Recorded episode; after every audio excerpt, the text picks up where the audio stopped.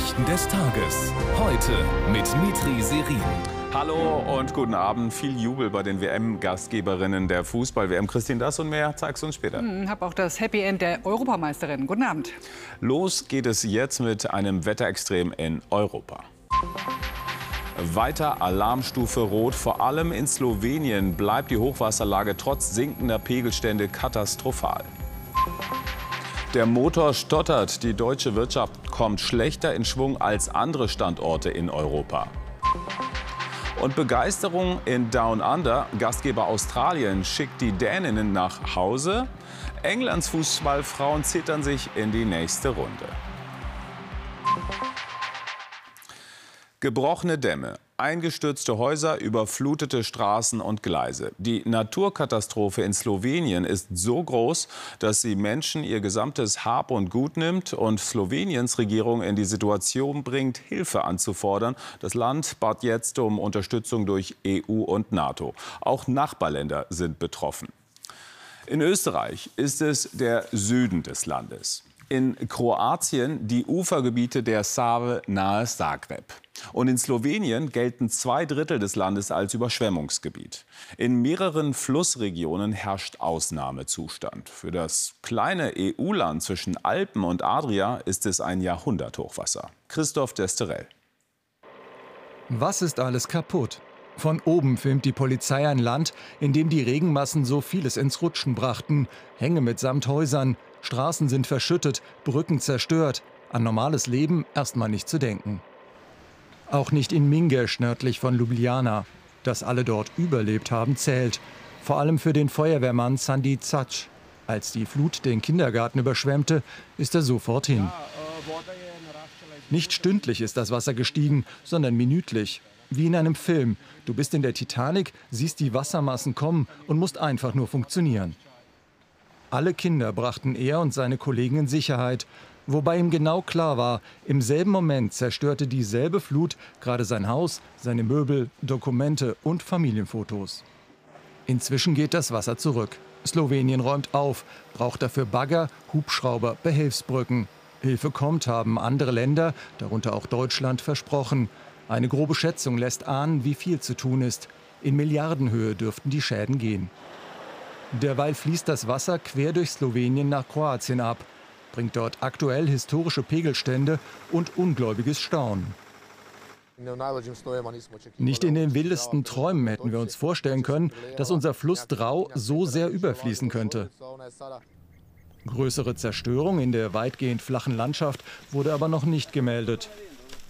Anders in Österreich, wo viel von dem Hochwasser herkommt. Nach rund 350 Erdrutschen, allein in der Steiermark und in Kärnten, sind die Betroffenen immer noch fassungslos.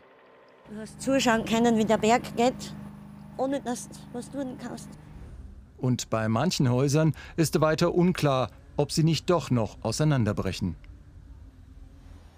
Slowenien also besonders stark betroffen. Wolf Christian Ulrich ist für uns dort und zwar in Kamnik. Wir hören, Wolf Christian, die Pegelstände sinken wieder. Wie ist die aktuelle Situation? Die Situation hier in den tieferen Lagen des Landes ist jetzt stabil, aber man sieht eben auch die Schäden wie hinter mir. Diese Brücke einfach kaputt gemacht, zerstört durch die Wassermassen, die von den Bergen hier runtergekommen sind durch diesen Fluss. Deshalb ist die Hilfe jetzt auch so wichtig, die von der EU und von der NATO angesagt ist. Eben auch solche Behelfsbrücken, von denen gerade die Rede war, hier helfen die aber eben auch in den Bergen oben, wo es immer noch Ortschaften gibt, die abgeschnitten sind von der Außenwelt, die im Moment von der Luft versorgt werden und wo man mit solchen Brücken dann überhaupt erst mal hinbekommt. Die Struktur, die Infrastruktur hat hier im Land schweren Schaden genommen. Es sind Brücken, Straßen, Schienenwegen, an manchen Stellen allerdings auch die Trinkwasser und die Stromversorgung. Und äh, das ist deshalb so tragisch, dieser wirtschaftliche Schaden, weil ja Slowenien doch das Land war hier in der Region nach der Wende, das sich sehr, sehr stark wirtschaftlich entwickelt hatte. Und der wirtschaftliche Schaden jetzt ist sehr groß für ein doch so kleines Land, nur 2,1 Millionen Einwohner. Aber die stehen jetzt zusammen und helfen sich. Heute wurde eine neue App vorgestellt, in der sich Slowenen gegenseitig Hilfe anbieten können. Und die war sofort in der ersten Stunde ein Riesenerfolg. Man merkt daran auch, das Gefühl hier vor Ort ist, wir müssen uns jetzt gemeinsam helfen, wir müssen jetzt zusammenstehen und wir werden auch dieses Desaster gemeinsam meistern. Live aus dem slowenischen Krisengebiet Wolf Christian Ulrich. Vielen Dank. Anders als in anderen EU-Ländern kommt die deutsche Wirtschaft einfach nicht in Schwung. Im Gegenteil, die neuesten Zahlen vom Statistischen Bundesamt, sie sind ernüchternd. Im Juni ging die Produktion deutscher Unternehmen im Vergleich zum Vormonat um 1,5 Prozent zurück. Besonders betroffen die Autoindustrie mit einem Minus von 3,5 und das Baugewerbe mit einem Minus von 2,8 Prozent. Hohe Zinsen, Fachkräftemangel und teure Energie einige der Gründe. Ja, und was kann man jetzt für die deutsche Industrie tun? Karl Hinterleitner dazu. Sich leerende Auftragsbücher, lähmende Bürokratie, Fachkräftemangel. In der Wirtschaft macht sich Unruhe breit, manche sehen den Standort Deutschland gefährdet. Nach Ansicht der Opposition ist das eine Folge der Politik der Ampel. Als das einzige Industrieland auf der Welt befindet sich Deutschland im Jahr 2023 in der Rezession. Und das hat etwas mit der deutschen Wirtschaftspolitik zu tun. Und deswegen sagen wir CDU und CSU runter mit den Energiekosten und zwar zum 1. Oktober. Das geht, das hat der Bund in der Hand, das zu tun. Wir müssen uns darum kümmern, dass die Rahmenbedingungen stimmen, damit die Wirtschaft gut arbeiten kann. Das fängt an mit bezahlbaren Energiepreisen. Deswegen sprechen viele jetzt von einem Transformationsstrompreis als Brücke hin zur Klimaneutralität. Denn die erneuerbaren Energien, die sind ja sehr günstig, aber noch nicht genügend gut ausgebaut. Ein Streit also um den richtigen Weg beim Kampf gegen die hohen Energiekosten. Industriestrompreis, Steuererleichterungen, Subventionen. Aber die ganze Diskussion sei aufgeheizt, meinen Experten. Das Problem in Deutschland gar nicht so neu und lösbar. Die Unternehmen brauchen keine Subvention, sondern sie brauchen gute Rahmenbedingungen, um innovativ werden zu können. Diese Transformation, und da muss man sich ehrlich machen, wird bedeuten, dass manche Unternehmen es nicht schaffen werden, aber dadurch auch neue Unternehmen entstehen können. Doch auch dafür brauche es mehr Klarheit bei den Maßnahmen. Viele Probleme habe die Politik über Jahre liegen lassen.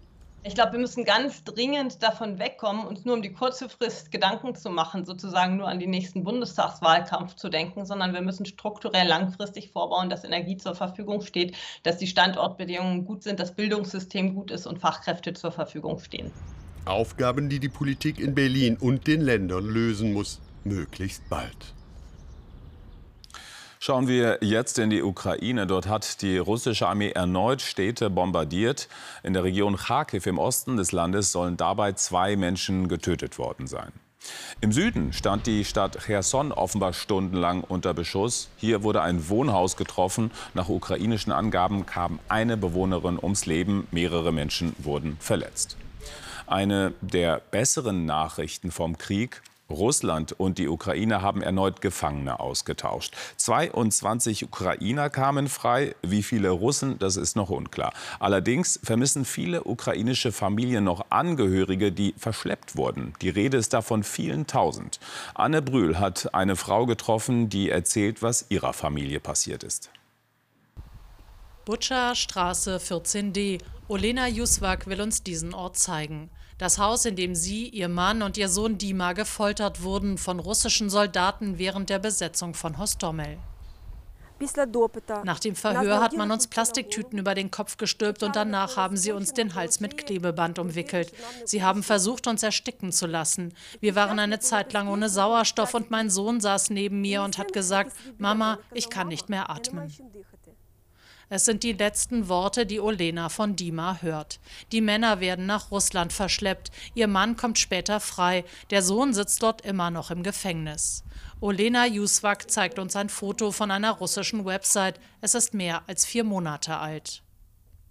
Es war gut zu sehen, dass er damals am Leben war. Ich hoffe, das ist auch heute noch so, denn momentan gibt es keine Information von ihm. Ihre Arbeit, sagt Dr. Olena Juswak, lenke sie ab. Sie ist ärztliche Direktorin von vier Polikliniken in der Gemeinde Hostomel. Irpin, Butscha liegen gleich nebenan. Im ganzen Land wurden 25.000 Zivilisten von den Russen verschleppt. Die Zahl stammt vom ukrainischen Menschenrechtsbeauftragten. Zivilisten wie Dima. Zu Hause zeigt Olena uns Fotos ihres Sohnes. Sie lässt nichts unversucht, um auf sein Schicksal und das all der anderen aufmerksam zu machen.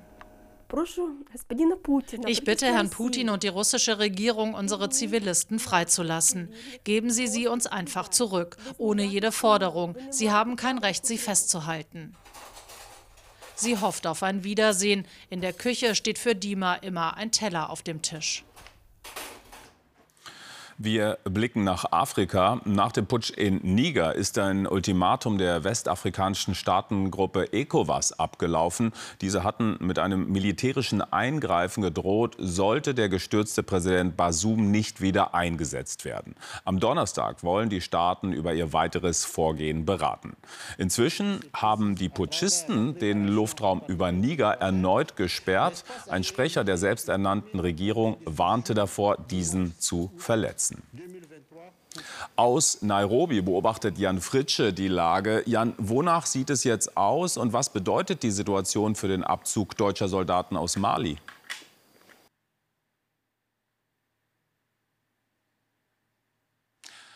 Da haben wir wohl ein technisches Problem. Warten wir noch mal zwei Sekündchen, vielleicht erholt sich das Bild wieder. Nein, wir gehen wieder zurück und machen mit dem nächsten Beitrag weiter. Es geht um Großbritannien. Wer illegal dorthin einreist, der wird festgenommen und soll so schnell wie möglich abgeschoben werden. Mit drastischen Gesetzen und Maßnahmen versucht die britische Regierung, Migranten abzuschrecken. Jüngstes Beispiel heute wurden erste Asylsuchende auf ein Wohnschiff an der Südküste verlegt. Luc Walpott berichtet. Die ersten Flüchtlinge wurden am Nachmittag aus einem nahegelegenen Hotel zum Wohnschiff im Hafen von Portland gebracht, begleitet von Anwohnerprotesten gegen die Flüchtlingspolitik der konservativen Regierung. Wir hoffen, dass diese Menschen nicht weiter als Sündenböcke instrumentalisiert und verfolgt werden. Bis zu 500 Asylbewerber sollen auf dem Schiff Platz finden. Die Behörden wollen so Kosten für eine Hotelunterbringung sparen und neue Flüchtlinge abschrecken. Im letzten Jahr kamen rund 45.000 Menschen, meist in kleinen Booten, über den Ärmelkanal. Das will die Regierung unterbinden, auch weil sie darin ein wichtiges Wahlkampfthema sieht. Das Stopp die Boote-Gesetz hat oberste Priorität. Wer illegal einreist, muss festgenommen und in sein Heimatland abgeschoben werden, wenn das sicher ist. Zur Verschärfung des Asylrechts wollte die Regierung auch Flüchtlinge nach Ruanda abschieben. Ein Gericht stoppte die Umsetzung vorerst. Kritiker werfen der Regierung in London vor, Flüchtlingsrechte bewusst zu missachten, obwohl die Zahlen im Vergleich zu Deutschland beispielsweise relativ gering seien. Der Berg an Asylanträgen wächst immer weiter, weil die Regierung die Fälle nicht bearbeiten will, sondern stattdessen Flüchtlinge nur auslagern will. Das Wohnschiff, so betonen die Behörden, sei kein Gefängnis. Die Bewohner könnten tagsüber auch an Land gehen. Zurück nach Deutschland. Eigentlich will die Post ja gerne vorzeitig, nämlich schon nächstes Jahr, das Briefporto erhöhen. Sie darf aber nicht. Das Porto würde ausreichen, um die Kosten zu decken, das sagt die Bundesnetzagentur. 85 Cent kostet zum Beispiel der Standardbrief zurzeit.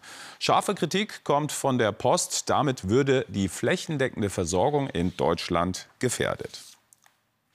Früher oder später geht die Rente ja jeden etwas an. Je früher man sich kümmert, desto besser. Allerdings herrscht da viel Unsicherheit, wie und ob neben dem Beruf zusätzlich vorgesorgt werden muss und auch, wie viel man am Jobende wirklich ausgezahlt bekommt. Wie so oft sollen uns auch hier digitale Angebote weiterhelfen. Orientierung bieten sie schon, aber einiges fehlt noch, wie uns Markus Wolsefer jetzt zeigt. Es sind aus Sicht von Experten alarmierende Zahlen. Fast ein Viertel der Menschen in Deutschland befasst sich nie mit Altersvorsorgeplanung. Das zeigt eine aktuelle Studie. Viele und vor allem Jüngere fühlen sich schlecht informiert. Ja, also äh, was ich mal an Rente bekommen werde, nee, weiß ich jetzt eigentlich nicht. Nee. Ich bin selbstständig, deswegen ist es bei mir noch mal ein bisschen schwieriger. Ich muss wahrscheinlich dann in die private Rentenkasse einzahlen und habe bis jetzt gar keine Vorstellung davon. Helfen soll eine neue Plattform, rentenübersicht.de. Sie fasst zusammen, was der Nutzer später zu erwarten hat, an gesetzlicher, betrieblicher und privater Altersvorsorge. Nach den ersten Wochen Pilotphase ist die Rentenversicherung zufrieden. 290.000 Anfragen wurden bisher gestellt. Verbraucherschützer finden die Plattform gut, sehen aber einige Schwachstellen.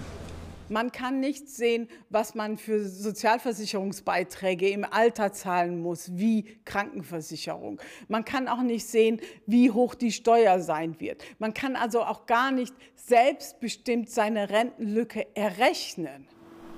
Professor Andreas Hacketal entwickelt gerade eine App, die genau das kann und die Frage beantwortet, reicht die Rente? Wie können wir Menschen helfen, bessere Finanzentscheidungen zu treffen? Und das geht neuerdings oder heutzutage mal nur über eine App. Letztlich geht es darum, finanzielle Unabhängigkeit zu erreichen, ohne jetzt Produkte zu verkaufen. Ende des Jahres startet die neue Rentenübersicht in den Regelbetrieb. Die jährliche schriftliche Information soll es jedoch weiterhin geben. Wieder große Emotionen bei der Fußball-WM und wieder so eine Art Krimi, Christine. Hm, K.O.-Runde, hopp oder top. Erst im Elfmeterschießen sicherten sich die Europameisterinnen aus England in Brisbane den Viertelfinaleinzug und damit den Turnierverbleib. Nach der Verlängerung hatte es 0 zu 0 gestanden. Ein wahrlich mühsamer Auftritt gegen Nigeria. Mitleid für die gegnerische Torfrau fast wichtiger als der eigene Jubel. Eine tolle Geste der englischen Spielerinnen. Zuvor Nigeria lange Zeit das bessere Team mit den besseren Chancen. Plumtree, die Latte rettet England. Und gleiches passiert in der zweiten Hälfte nach Kopfball von Kanu. 0 zu 0 kurz vor Ende der regulären Spielzeit diese Tätlichkeit von Lauren James. Die Folge Platzverweis. Aber England schafft es trotzdem in die Verlängerung und dann ins Elfmeterschießen. Dort vergeben Oparanosi und hier Alosi für Nigeria. England nur mit einem Fehlschuss und Chloe Kelly kann die Begegnung entscheiden. Und sie verwandelt sicher 4 zu 2 im Elfmeterschießen. Übung sei Dank. Wir haben sie tatsächlich trainiert und es hat funktioniert. So schafft es England mit Glück ins Viertelfinale. Ja, und auch die Australierinnen sind in dieser packenden WM-Endrunde weiter dabei und versetzen das Gastgeberland in einen Fußballrausch. Beflügelt vom Heimvorteil gingen die Matildas in Sydney gegen die Däninnen in der 29. Minute durch Kathleen Ford in Führung. In der 70. Minute erhörte Hayley Creso zum 2 zu 0 Endstand. Partystimmung in Australien, das völlig verdient im Viertelfinale steht. Und dort geht es entweder gegen Frankreich oder Marokko weiter. Der letzte Achtelfinalspieltag morgen im ZDF von 9.45 Uhr an. Und alle Tore, alle Höhepunkte der WM gibt es bei uns auch gebündelt online unter zdfheute.de. Dritte Medaille für Lea Sophie Friedrich bei den Radweltmeisterschaften im schottischen Glasgow. Im Kairin reichte es für die 23-jährige Sprinterin diesmal zu Bronze, was sie zunächst etwas enttäuschte, denn ihr Ziel war nach zwei WM-Titeln nacheinander der Hattrick in dieser Disziplin. Ich muss mir vor Augen halten, dass man nicht immer gewinnen kann. So ihr Fazit. Kann man nur sagen, wie wahr. Allerdings. Dankeschön, Christine. Und bevor wir an die Kollegin vom Wetter abgeben, schon mal der Hinweis an einigen Orten im Norden. Da müssen Urlauber wohl umplanen, denn ein Sturmtief führt an der Ostseeküste vereinzelt zu orkanartigen Böen. Dazu kommt dann teils heftiger Regen. Auf See könnte es ungemütlich werden. Die Fährverbindungen zu den Inseln Hiddensee und Rügen, die wurden eingestellt. Ja, mehr zu den stürmischen Aussichten, wie gesagt, gleich von Katja Horneffer. Zum Heute-Journal begrüßt sie später um 21.45 Uhr Marietta Slomka. Das war die 19 Uhr Ausgabe am Montag. Schönen Abend und gerne bis morgen.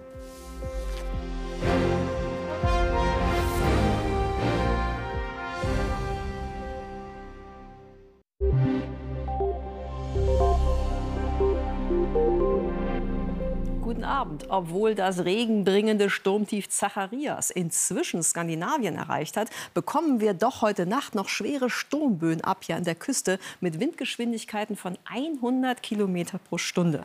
Bei uns lässt der Regen erst mal nach und die Temperaturen sinken an der Küste auf 15 bis 13 Grad. Sonst wird es deutlich kälter mit 12 bis 6 Grad und am kältesten ist es am Alpenrand. Dort, wie auch vor allen Dingen Richtung Südwesten, ist der Himmel auch klar. Der Regen lässt erst mal nach, aber morgen kommt schon gleich der nächste hinterher. Der ist zum Teil mit Gewittern durchsetzt. Der kräftige Wind lässt auch allmählich etwas nach. Freundlicher sieht es hier aus im südlichen Brandenburg und in Sachsen-Anhalt. Die Regenfälle haben bis zum Mittag ungefähr die Mittelgebirge erreicht. In Süddeutschland wechseln morgen Sonnenschein und Wolken freundlich miteinander ab. Und zum Teil ist es auch strahlend sonnig, wie am Alpenrand oder auch am Oberrhein. Am Oberrhein steigen morgen die Temperaturen bis 24 Grad. In den östlichen Mittelgebirgen und auch in Schleswig-Holstein bleibt es bei 17 Grad deutlich kühler.